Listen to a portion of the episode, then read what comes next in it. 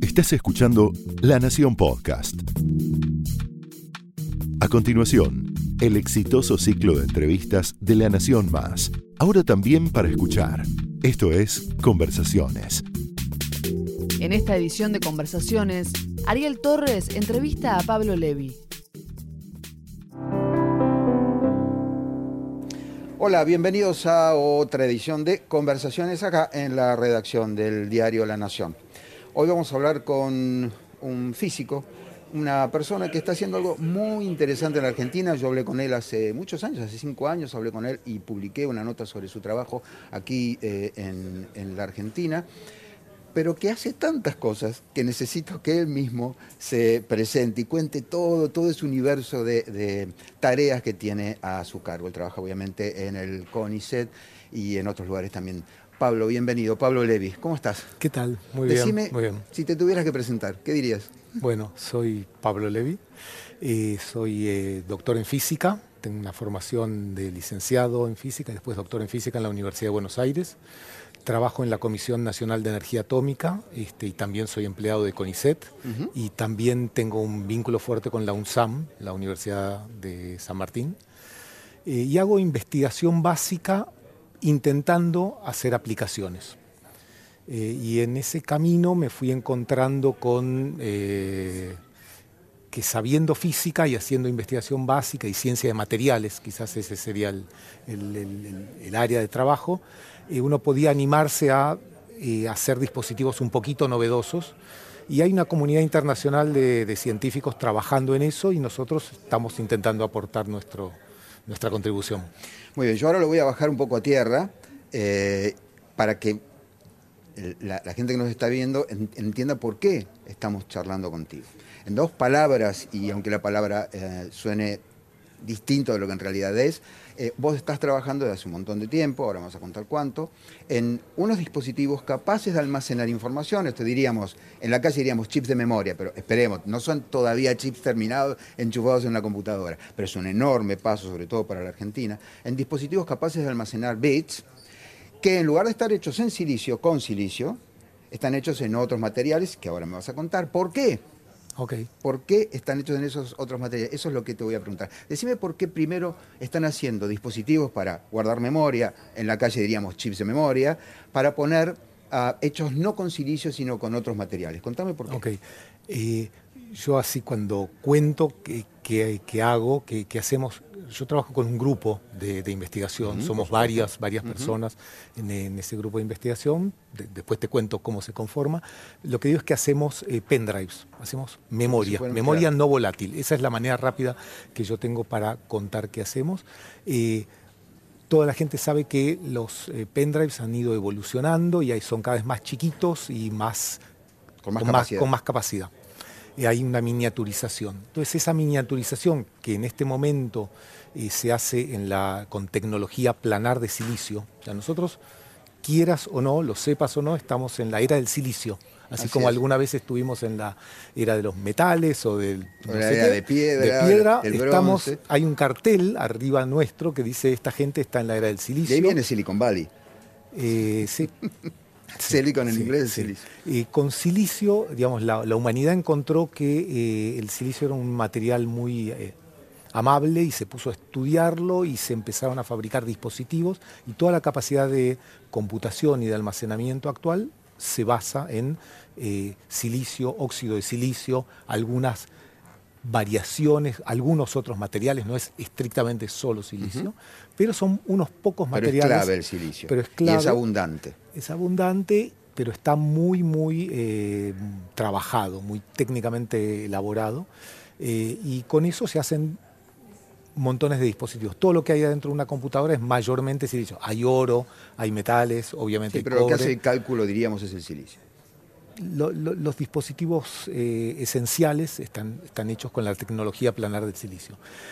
Todo eso se está miniaturizando y eh, en algún momento eh, se va a detener. Eso simplemente por una cuestión física. No puede ir más allá de un par de átomos o cosas por el estilo. Entonces, lo que la gente empezó a hacer es pensar otros materiales.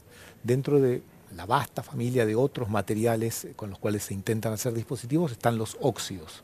Y yo creo que alguna vez te conté esto que los óxidos tienen muy mala prensa. Es verdad. Los óxidos, uno habla de óxido y piensa en la cadena de una bicicleta oxidada. Totalmente. Sin embargo, hay montones de óxidos eh, divertidos, interesantes. Que tienen propiedades que tienen propiedades este, muy atípicas. Contame en este caso cuál es la, propiedad. Eh, la propiedad que tienen los materiales eh, con los que trabajo yo es que vos podés hacer que su resistencia eléctrica, que en principio la resistencia eléctrica de un material es una, vale un, número. Sí, alta o baja, pero es una. Es un número. Podemos hacer que sea ese número o que sea otro número más bajo. Entonces tengo la resistencia eléctrica es alta o baja. Y lo puedo mover. Lo puedes controlar vos. La puedo controlar de que sea alta a que sea baja. Y eso es un bit de memoria, eso es información. Si, o es cero o es si pasa un tren, yo lo pongo acá. Y si no pasa el tren, lo pongo acá. Bueno, listo. Entonces ahí está codificada la, una, información. Eso es genial. eso es eh, hacerle al óxido contar números. Bueno, eh, un pendrive hace eso y muchísimas veces. O sea, eh, la, información que uno guarda, cuando uno guarda un documento en un pendrive, está guardando montones, montones de unos y ceros. Así es. Eh, y bueno, nada, de nuevo la pregunta que yo hago es, ¿pondrías tu pendrive con tus mejores fotos en el microondas? Ese es un lindo desafío. ¿O lo tirarías a una olla de agua hirviendo? Yo, no. Bueno, casi nadie. Uno sabe intuitivamente que esos aparatos electrónicos tienen una limitación. Uno no agarra su, su celular y lo pone con los fideos a calentar. Simplemente porque sabe que lo va a dañar. Pero a veces tenemos que hacerlo. A veces hay que hacerlo y a veces eh, pasa por accidente. Hay situaciones en las cuales es necesario hacer eso. Por ejemplo, si en un reactor nuclear, si uno quiere medir in situ alguna propiedad, va a querer guardarla o va a querer emitirla eh, para afuera, pero eh, esencialmente va a querer tener procesos de computación in situ. Si uno pone un satélite en órbita, va a reconocer que la Tierra está bombardeada por iones y partículas este, de distinto tipo y que esa radiación ionizante puede dañar la memoria. De hecho, la daña. Entonces, eh, el grupo de trabajo con el que estamos avanzando eh, se orientó hacia, eh, en vez de hacer muchos bits de memoria, hacer unos pocos bits de memoria para satélites sea, de manera que sean muy seguros. ¿Alcanza para que le sirva un satélite eso, digamos? Un satélite, no es que son tres bits. Así como las computadoras y los teléfonos, uno a veces tiene que reiniciarlos, los satélites a veces hay que reiniciarlos, las computadoras. Y cuando se reinicia, necesitas saber si el panel estaba así o asá. Necesitas saber si la batería tenía mucho, o, sea, hay una cantidad mínima de, de datos que necesitas. Esa información es imprescindible y vos querés estar seguro que, se conserva. Hay muchas maneras de conservarla. Podés tener 10 pendrives con la misma información, podés ponerle una cáscara de plomo para que no le entre radiación y podés chequear que los cálculos que estás haciendo sean correctos. Eh, se llama redundancia todo esto que, que, estoy mencionando. Esa es una manera, lo que pasa es que es pesada, o sea, poner 10 veces la misma información te pesa en un satélite, poner una capa de plomo pesa, de, un aislante, digamos, eh, de, una capa, de una coraza, pesa, y entonces eh, sería ideal tener memorias más tolerantes a radiación, y eso es en lo que estamos trabajando. El peso lo que hace es aumentar el costo del lanzamiento, me imagino. Sí, porque si no, allá arriba no, el peso ya mucho no importa. Eh, vos cuando estás en un satélite querés tener una actitud de mirar a la Tierra. Sí. Y eso eh, no es lo mismo si lo tenés que hacer con un satélite de 40 kilos que con un satélite de 3.000 kilos. ARSAT, por ejemplo, tiene 3.000 kilos, son tres autos más o menos. Eh, hay una nueva generación de satélites que son los que eh, hace la empresa Satellogic, que es la empresa con la cual nosotros estamos colaborando, a la cual le damos nuestros bits de memoria para que los pruebe, que hacen satélites como un lavarropas de 40 kilos. Y entonces todo es distinto. Todo ¿Y estos satélites para qué se, usan? Para sacar fotos, para filmar, eh, básicamente para eso. Y hasta donde eh, sea hay ya eh, estos dispositivos, para estos pendrives, como vos decís, basados en óxidos, ya hay en siete satélites, ¿no? Nosotros, la, historia en breve es que hacíamos estos bits de memoria eh, aprendimos a hacerlos más chiquitos, este, hacerlos de manera repetible. Eh, para eso tuvimos que pasar de hacer electrodos pintados a mano, o sea, una muestra totalmente artesanal, a hacerla de una manera semi-industrial, en una sala limpia. Poder este, hacerlos en serie, digamos. sí, sí, eso y, requerís una sala limpia, necesitas procesos químicos y físicos este, mm, con muchos protocolos. Sí, muy estrictos, digamos. Tremendamente sofisticados, pero son... Eh, y entonces, una vez que hicimos eso, quisimos probarlos en satélites. ¿Qué, perdóname, ¿qué tan chico es chico en este caso? Porque uno piensa en un pendrive y piensa en una cosita muy chiquitita. En este caso, ¿cuántos bits y qué tamaño ocupa el dispositivo? Nosotros hacemos pocos bits. Está bien, pero ¿cuántos son? Nosotros hacemos 10 bits, hacemos 20, 50. Los probamos, podemos hacer 100, pero no, no pasamos de, eso. Porque pero esto alcanza para resetear un satélite. ¿O todavía no? No, no, no, no. Eso es eso, es un experimento. Ah, Nosotros, perfecto. Nuestro experimento lo ponemos en un satélite que ya está hecho y funciona independientemente de nuestro experimento. Perfecto, para probar si anda. ellos eh, nos dan un espacio en el cual nosotros tenemos un pequeño laboratorio, lo llamamos, viste que existe el Labonechip, nosotros nos llamamos Labonesat. Labosat, Labosat en, nuestro laboratorio en satélite. nuestro nombre, eh, y probamos nuestras memorias. ¿Y por qué a Satellogic o a INVAP le interesa? Porque si nosotros tenemos éxito, encontramos buenos bits de memoria, ellos van a ser los primeros en enterarse, porque nos están dando espacio para eh, hacer nuestras pruebas. Por supuesto. Eh, con el caso de Satellogic, para que ellos nos permitieran medir nuestros bits que tienen 10 micrones por 10 micrones. Mm, de tamaño aproximadamente. En total, todo el dispositivo, ¿cuánto ocupa? Más o menos. Eh, una caja de fósforo, una caja de zapatos. Nosotros ponemos nuestros dispositivos adentro de lo que se llama un chip, un, zócalo de plástico que, se engancha. Y eso ocupa eh, un centímetro por dos centímetros. Realmente chiquito. Es chiquito, pero ahí adentro te podemos tener 20, 30 bits de memoria y podríamos tener mil, pero simplemente que no los es innecesario para hacer las eh, pruebas. Claro. Usted quiere saber si anda. Nosotros queremos saber si anda. Entonces, eh, caricaturizado, inicialmente le damos este bit de memoria a la empresa Satellogic y ellos nos dicen, pero necesitamos saber cómo medirlo. Entonces nos piden a nosotros como grupo de investigación que les, que les demos una plaqueta que los mide. Entonces tuvimos el desafío, siendo un grupo de investigación básica, de hacer algo levemente aplicado, eh, que no es muy sofisticado, pero que tiene que cumplir las condiciones de una empresa a la que se lo vamos a entregar y tiene que cumplir ciertos requisitos de la industria satelital, o sea, no puede fallar. Suena como un ejercicio muy útil, ¿no? Ah, para nosotros fue una, está siendo un aprendizaje importante y de hecho hasta ahora, desde 2014, le entregamos siete plaquetas, eh, en realidad entregamos 14, hay siete que están en tierra, que son muletos de las siete que están eh, en el espacio. Están a 500 kilómetros de la superficie de la Tierra. Eso no es muchísimo, y tampoco es, suficiente como para que estén bombardeadas por todo esto. Sí, esos satélites dan vuelta 15 veces a la Tierra en un día. Los satélites geoestacionarios, como el ARSAT, que están permanentemente sobre Argentina, están a 36.000 kilómetros, no a 500. Para ponerlo en perspectiva, la Luna está a 400.000 kilómetros de la Tierra, más o menos. Mm, no me acuerdo. sí, sí, promedio 400.000 kilómetros de la Tierra. O sea que los de los de Satellogic están muy muy cerca, está muy cerca comparativamente. Y ARSAT está a un décimo de la distancia a la Luna. Eh, ¿Y qué saben hasta ahora del desempeño de estos, de estos dispositivos? Bueno, yo te mandé, yo te conté la parte eh, linda y positiva. y la parte un poco más eh, complicada es que de, estas siete plaquetas, en las cuales tenemos alrededor de 100 bits de memoria, eh, algunos se nos rompieron, se, levantaron las patitas, las soldaduras, son soldaduras muy especiales, algunos se, se, quebró, alguna parte, algunos el despegue es un momento traumático. Este, y la empresa chequea que nuestra plaqueta no, no explote y que nuestras memorias no exploten, que no explotan, pero han tenido algunos daños.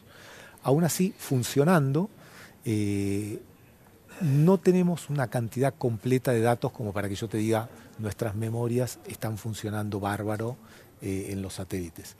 De hecho, lo que nosotros hacemos es no solo probar estos bits de memoria en satélites, sino que los probamos en tierra, en, eh, ¿En un, acelerador de ah. partículas y en un reactor. O sea, nuestra plaqueta con los bits de memoria estuvo eh, frente al acelerador Tandar, que es un acelerador que está acá a 10 kilómetros de, este lugar. ¿Vos estás diciendo que en la Argentina tenemos un acelerador de partículas? Sí, la Comisión Nacional de Energía Atómica tiene más de un eh, acelerador de iones pesados. Hay uno que es el más grande y el más notable y está en la Avenida General Paz, esquina Constituyentes. Hay un tanque, no un tanque, hay un tanque de gas, pero a unos 200 metros hay un edificio de 8 pisos y ahí hay un acelerador de partículas que hace incidir eh, iones este, energéticos sobre distinto tipo de muestras.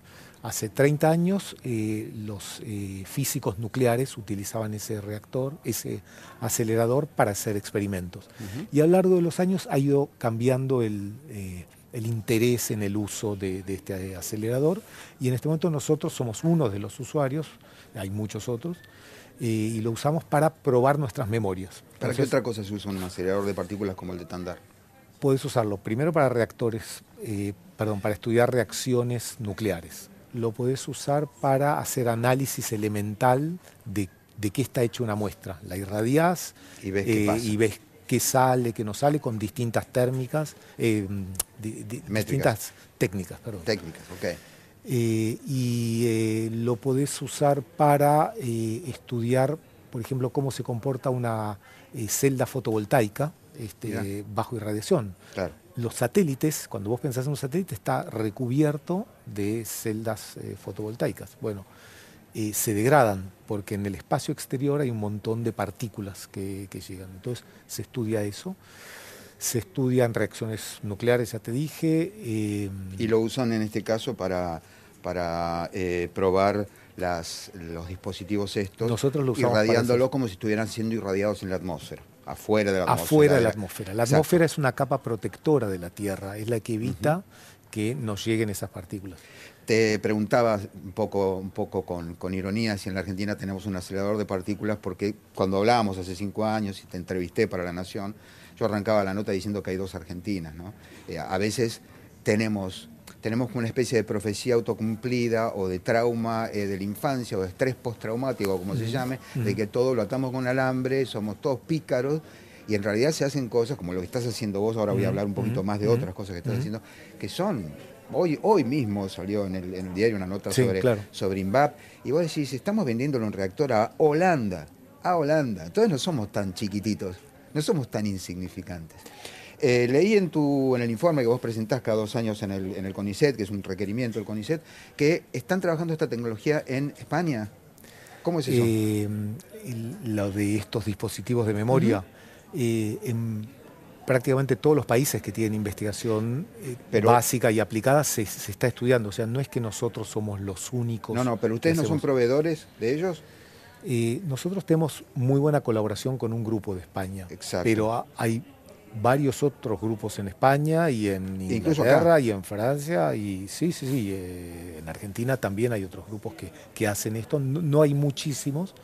Eh, el nombre eh, es Memristors, se, se, llama en la literatura, es, es, una contracción de memoria y resistencia, entonces son resistencias que, que permiten recordar si el estado era alto o bajo dependiendo de lo que vos le, le hiciste. Y eh, lo que te iba a comentar eh, antes de, esto que decís eh, de las dos Argentinas, la Comisión Nacional de Energía Atómica tiene varios aceleradores de partículas, tiene varios reactores nucleares experimentales. En nuestro, nuestro experimento fue puesto en el RA6, que es un reactor nuclear en Bariloche. acá en Constituyentes hay otro eh, digamos, aparte de las centrales nucleares, que es lo que se conoce, otra cosa, esto, es otra cosa. Em, hay algo que comentábamos otra vez cuando hablamos por teléfono que es muy interesante. Si un dispositivo puede, eh, puede adoptar dos estados, y nosotros podemos empezar a hacer abstracciones, podemos decir que cero y uno, pero también podemos hacerlo funcionar como funcionan los cerebros electrónicos, digamos, en el que como vos tenés unos y ceros, podés hacer matemática binaria. Es complicada, para los seres humanos es impracticable, los números grandes tendrían un tamaño de kilómetros de unos y ceros, pero a las computadoras eso no les importa. Eh, contame ahora esa otra parte tan interesante de tu investigación que tiene que ver con inteligencia artificial. Ok.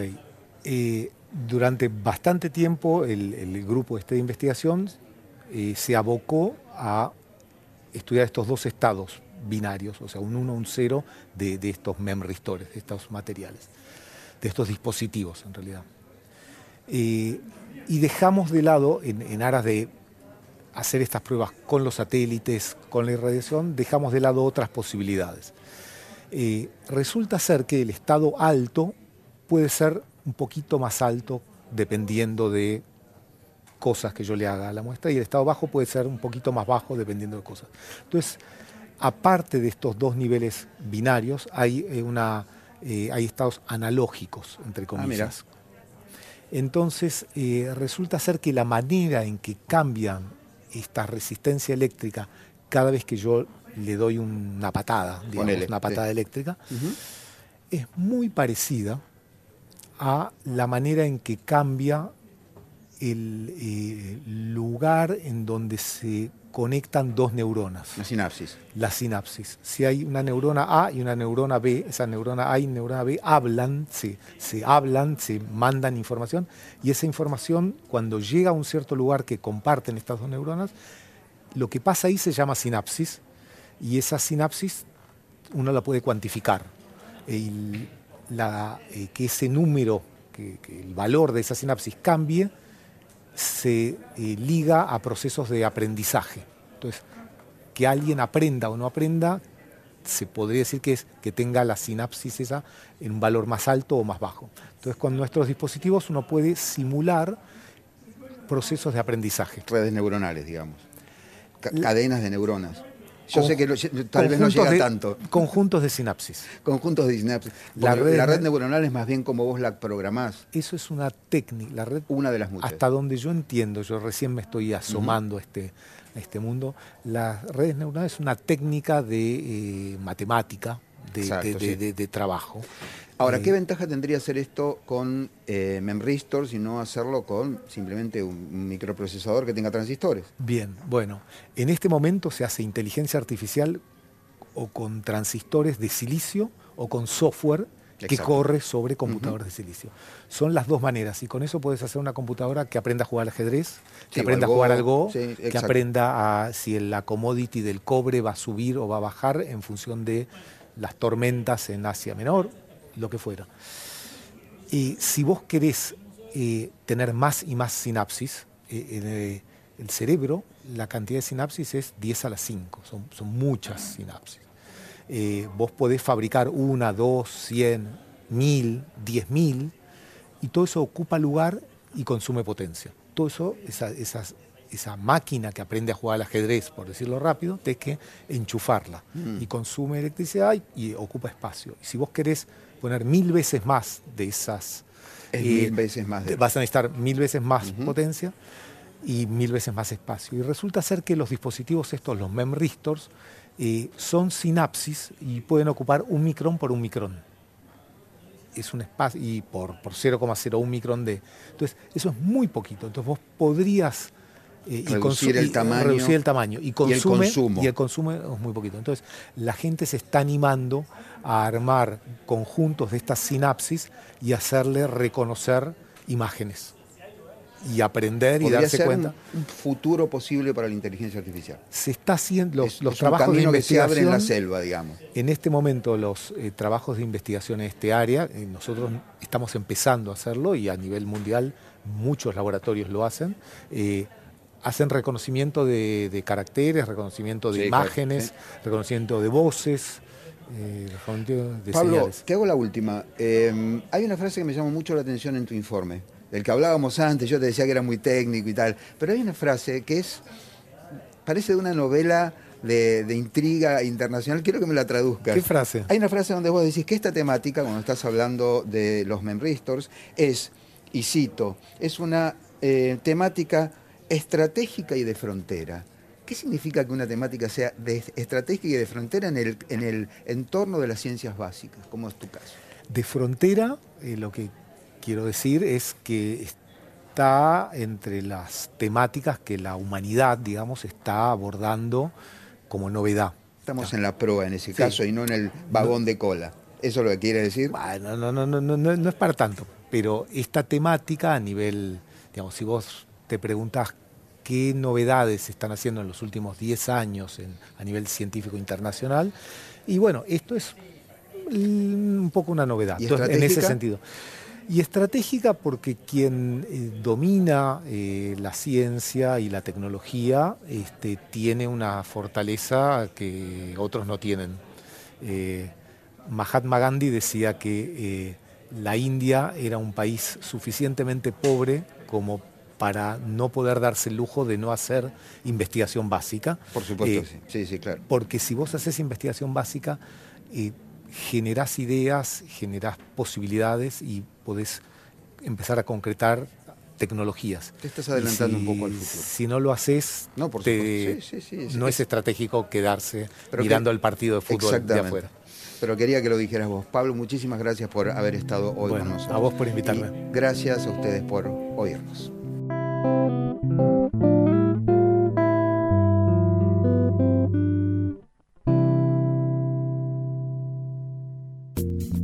Esto fue Conversaciones, un podcast exclusivo de La Nación.